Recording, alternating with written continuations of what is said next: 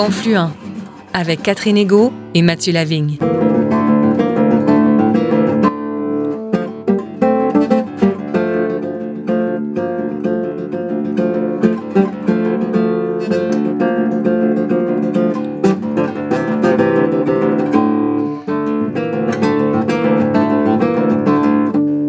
Bonjour à toutes et à tous, ici Mathieu Lavigne au micro. Merci d'être là pour un autre épisode de Confluent, votre émission qui donne la parole au premier peuple et à leurs alliés. C'est un plaisir que d'être avec vous pour les 30 prochaines minutes. J'ai le bonheur de retrouver ma collègue Catherine Ego. Bonjour Catherine. Bonjour Mathieu. Alors cette semaine et la semaine prochaine à Confluent, on reçoit le père François Paradis, un missionnaire au blas au parcours unique. En effet, Mathieu, le père François Paradis a grandi à Dunray, à l'ouest de Winnipeg, au Manitoba. Il se joint ensuite à la congrégation des Oblats de Marie Immaculée en 1967, prononçant alors ses premiers vœux. Ordonné cinq ans plus tard, il amorce son ministère auprès des Ojibwe du sud du Manitoba et parcourt alors plus de 3500 km par mois.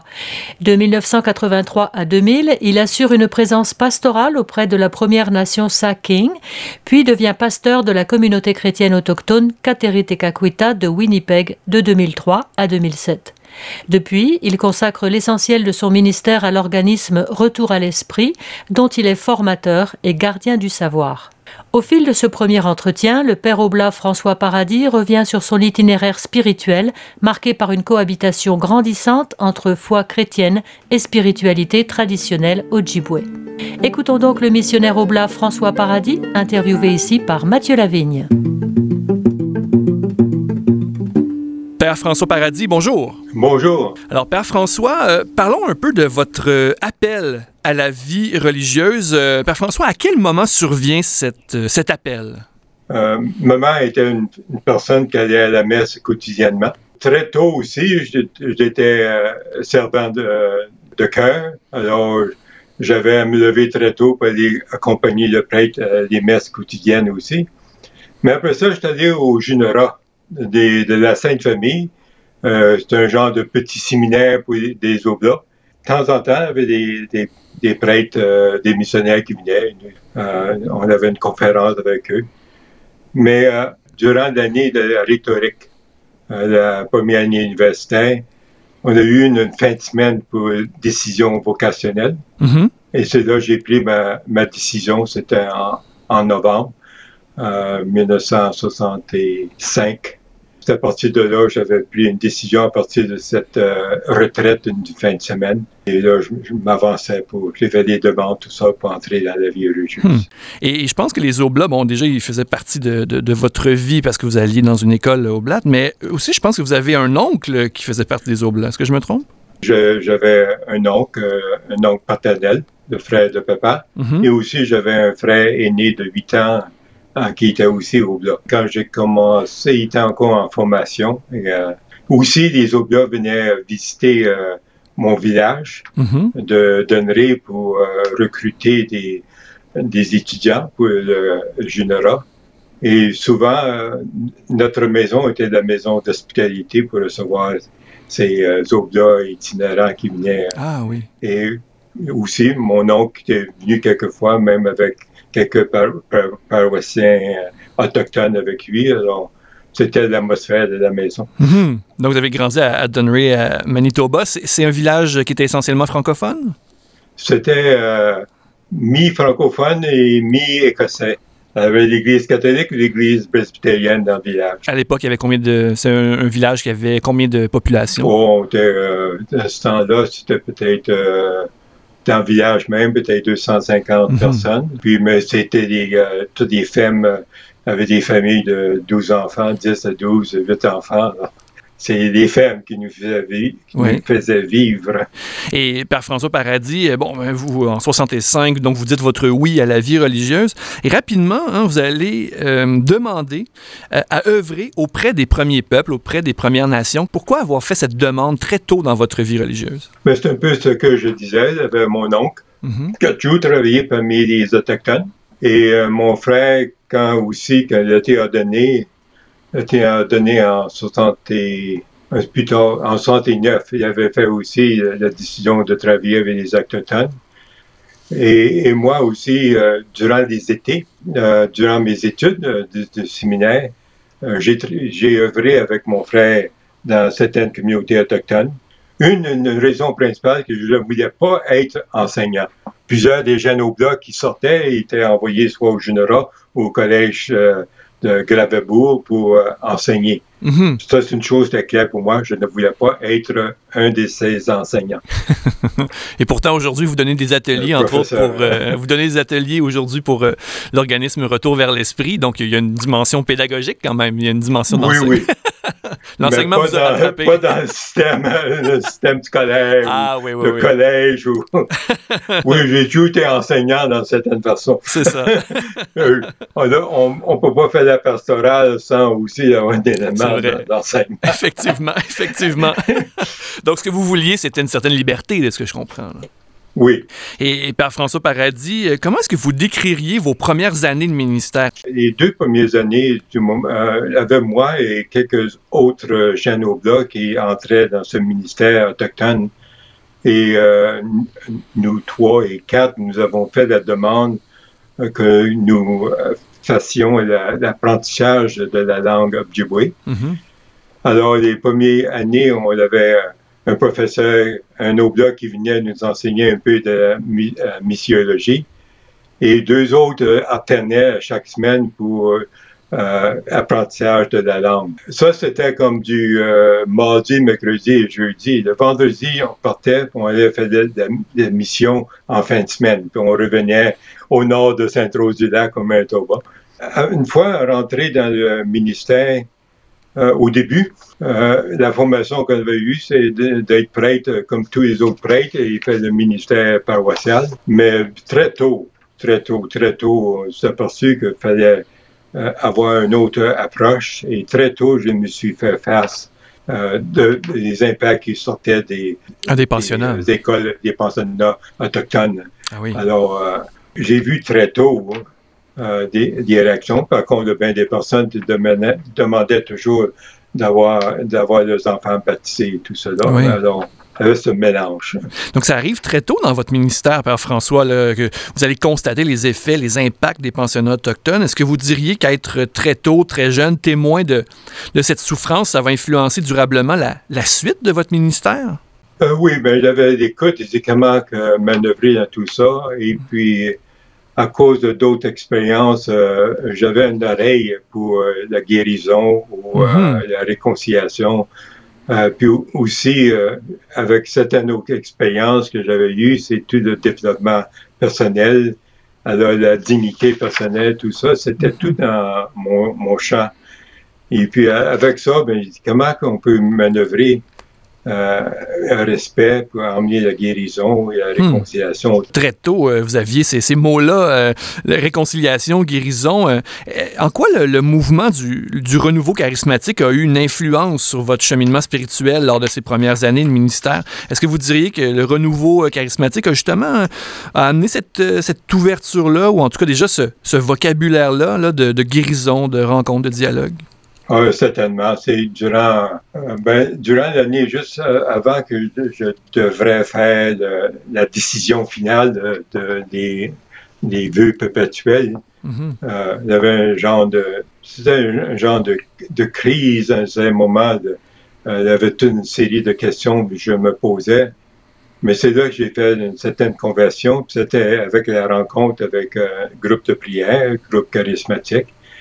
Alors pour moi, c'était une expérience très forte euh, spirituelle et une transformation personnelle. Dès le début, j'ai créé des, des, groupes de prière, j'ai donné hmm. des, des, ateliers de vie dans l'Esprit Saint, puis j'ai fait des groupes de prière. Pour, en travers cela, j'ai découvert beaucoup de personnes qui pouvaient cheminer. Oui. Ils cheminaient personnellement, pouvaient contribuer davantage, s'engageaient davantage à l'Église, avec la prière. Alors, tout le mouvement aussi de guérison, avait commencé. Alors, cela, ça m'a conduit comme un retour d'esprit qui mhm. vient qu'une suite de cette ligne, ligne de guérison, de réconciliation de ma vie, une hmm. ligne conductrice. Ah oui. Déjà, dès les années 70, c'était là. C'est ce que je comprends. Déjà, dès les années 70, cet élément-là était présent dans votre parcours, dans votre ministère. Mais dites-moi, Père François Paradis, dans quel contexte va se faire votre premier contact avec la spiritualité autochtone traditionnelle?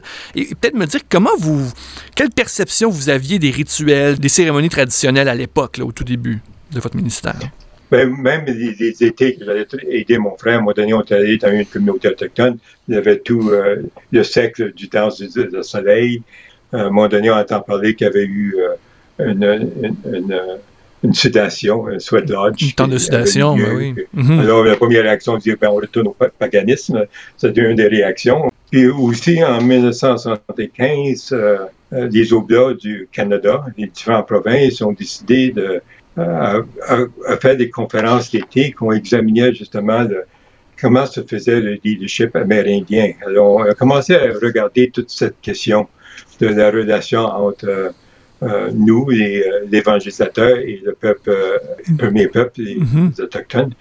Et puis, c'était la deuxième atelier en 1976 à Edmonton, où le, un du père général qui avait travaillé au Laos, a commencé à parler de tout le dialogue interreligieux, euh, de l'inculturation. Ah oui. Puis en fait, on avait eu des, des personnes qui étaient venues pour parler de notre expérience. Alors, c'était des débuts de s'ouvrir à tout cette, ce dialogue possible entre la chrétienté et euh, les premiers peuples, mm-hmm. avec la spiritualité autochtone. C'est là qu'à un moment donné, À une conférence euh, de euh, Kateri Tekakwita aux États-Unis. Mm-hmm. Puis elle avait un, diacre euh, catholique autochtone qui faisait, qui donnait un sweat lodge. Ah oui. Alors je dis, ah, c'est un contexte sécuritaire. Mm-hmm.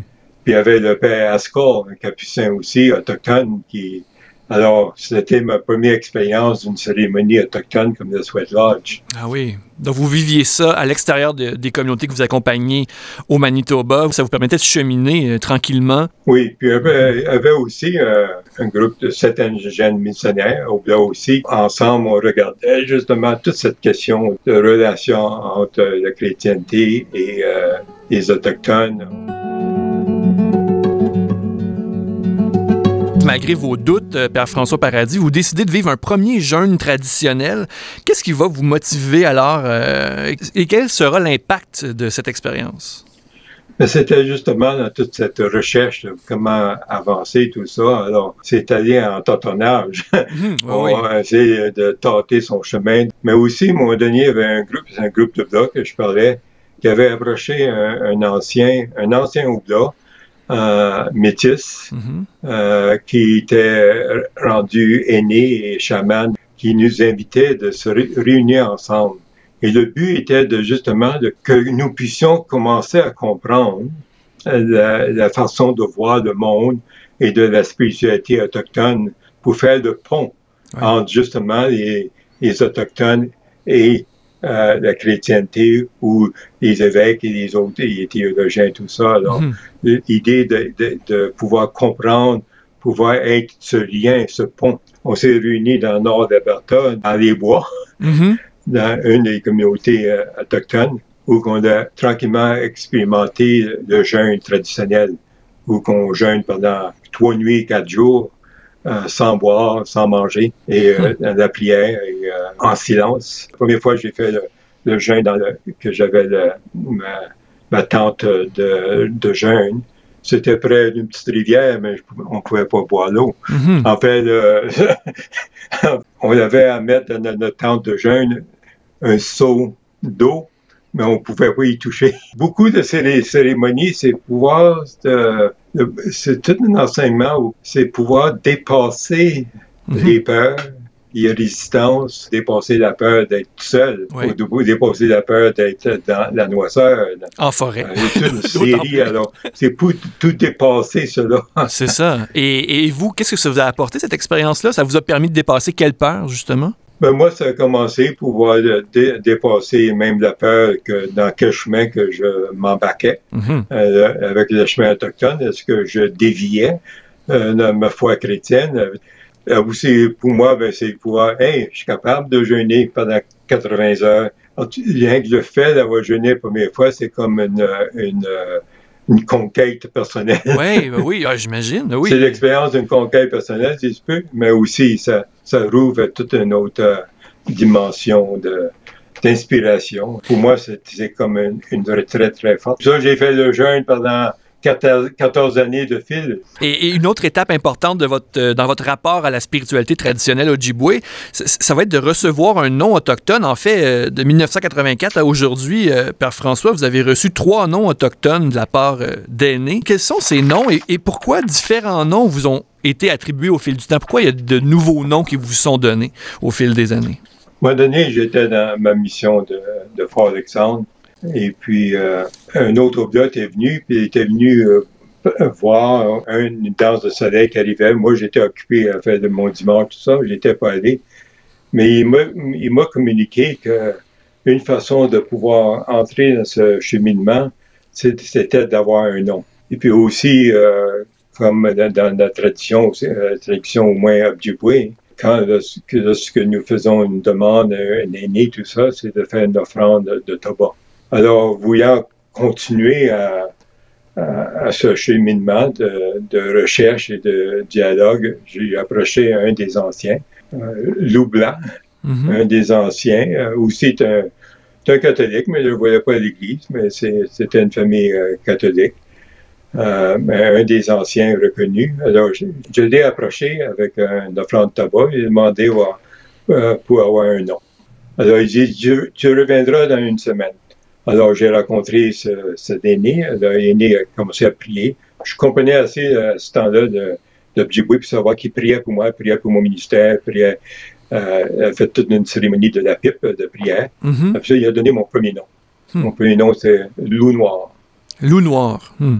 Alors, euh, je dis, qu'est-ce que ça veut dire? Il dit, oh, c'est à toi de découvrir. Ah oui, donc vous, ah, c'est chaque personne qui reçoit son nom, il faut découvrir le nom. Ah oui, vous le recevez. Mais le nom autochtone, c'est pas très loin du, euh, de la compréhension des noms qu'on a même dans, les Hébreux, mhm. dans, dans, la Bible. Les noms d'Hébreux, les noms donnés souvent euh, réfèrent à la mission qu'ils ont. Alors, mon premier nom était Loup Noir. Et peu après, j'ai euh, un autre ancien que j'ai demandé, ben, trouver euh, quel clan que j'appartenais. Mm-hmm. Alors, c'est là, après, dans une des cérémonies de sudation, j'ai dit que j'étais du clan de, de l'aigle à tête blanche. Normalement, le clan de l'aigle ne sont pas des chefs, mais sont toujours dans les conseils. Les, euh, euh, le clan des aigles, c'est des visionnaires, c'est des prophètes, c'est des, mm. euh, c'est des gens qui voient le passé, et le futur pour guérir le présent. Puis le loup noir, euh, d'abord le noir, c'est euh, dans le, peuple autochtone, c'est euh, Ojibwe, euh, c'est la couleur du, de l'homme spirituel. Il a beaucoup de puissance spirituelle et non la couleur le, néfaste qu'on attribue souvent au noir. C'est vrai, oui, oui. c'est tout, c'est pas c'est l'opposé. Puis le loup noir, c'est comme le général. Ah oui. Alors, dans le, groupe de loups qui avance, c'est celui qui donne des commandes, celui qui voit, qui reste en arrière, qui conduit le, troupeau pour la chasse. Et, là, et votre nom, euh, votre nom actuel, si j'ai bien compris, c'est White, White Buffalo Man.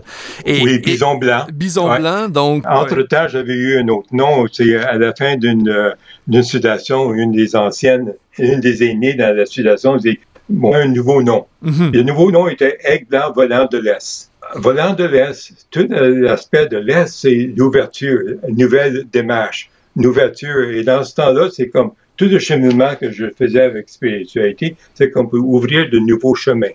Un an après, dans une autre euh, sudation, la même année, euh, j'avais demandé prière que je me préparais pour aller faire un autre jeûne en Alberta. Et puis, euh, là, quoi, il a dit, tu as un autre nom, ça va ton dernier nom. Hmm. Euh, alors, c'est là que j'ai eu le nom de Bison Blanc. François, euh, en juin 1994, hein, vous allez vivre une, votre première danse du soleil. Hein. c'est un rituel, euh, ce rituel qui, bon, qui, a longtemps été illégal. Hein, dans la loi sur les Indiens, on empêchait ce type de, rituel. la danse du soleil, c'est un, rituel euh, puissant, important. Peut-être tout d'abord nous décrire ce rituel-là, puis nous expliquer ce qu'il porte comme enseignement. C'est une cérémonie pour célébrer la vie qui à l'éveil de la vie. Alors, ça se fait, celui que j'ai participé, ça se fait au printemps. Ça se fait quand les feuilles commencent à sortir. Mm-hmm. Alors, c'est une célébration de la vie. Et puis, dans, le, dans la danse soleil, tu as le cercle, le cercle d'arbres, et aussi tu as l'arbre de vie au centre. Et puis, tu as, euh, les, les, arbres qui font comme un toit, euh, rattaché au, sec et rattaché à l'arbre du centre. Quand on regarde les divisions créées par ces arbres pour créer le genre de, de, c'est pas un toit, mais un dessus pour rejoindre le pilier du centre, tu as huit sections. Puis avec l'arbre du centre, ça fait neuf. Neuf, ça éveille quoi? Neuf, c'est les neuf mois dans le sein de sa mère. Alors, c'est cette célébration de la vie. Alors, en fait, au dernier jour, lorsqu'on on, est libéré de nos cages à l'intérieur du, du sec, c'est comme si c'était, on brisait la porte, on naissait, on sortait du sein pour entrer dans la vie. Hmm, une renaissance. C'est toute une, célébration d'une renaissance, oui.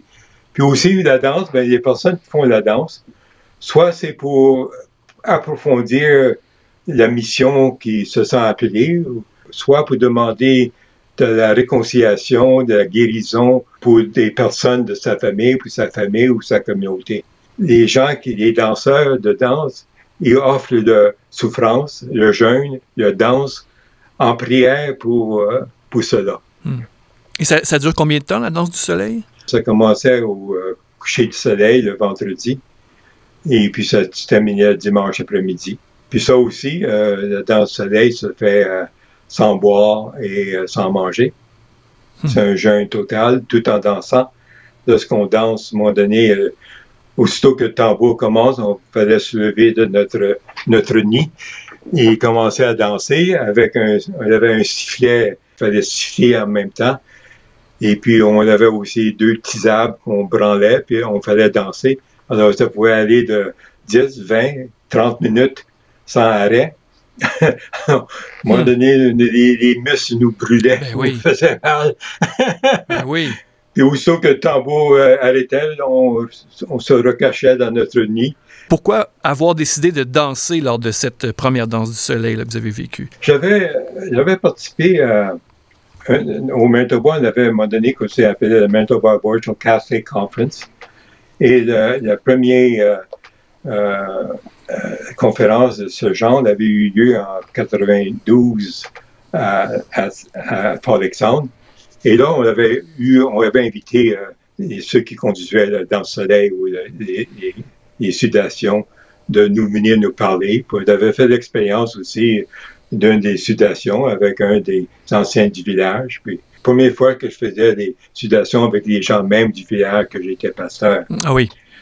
Puis, euh, mais là, je partais, après ça, c'était le mois d'août. Alors, au mois de septembre, j'étais rendu à Aix-en-Provence, euh, le lieu de fondation des Oblas de Marie-Immaculée. Mm-hmm.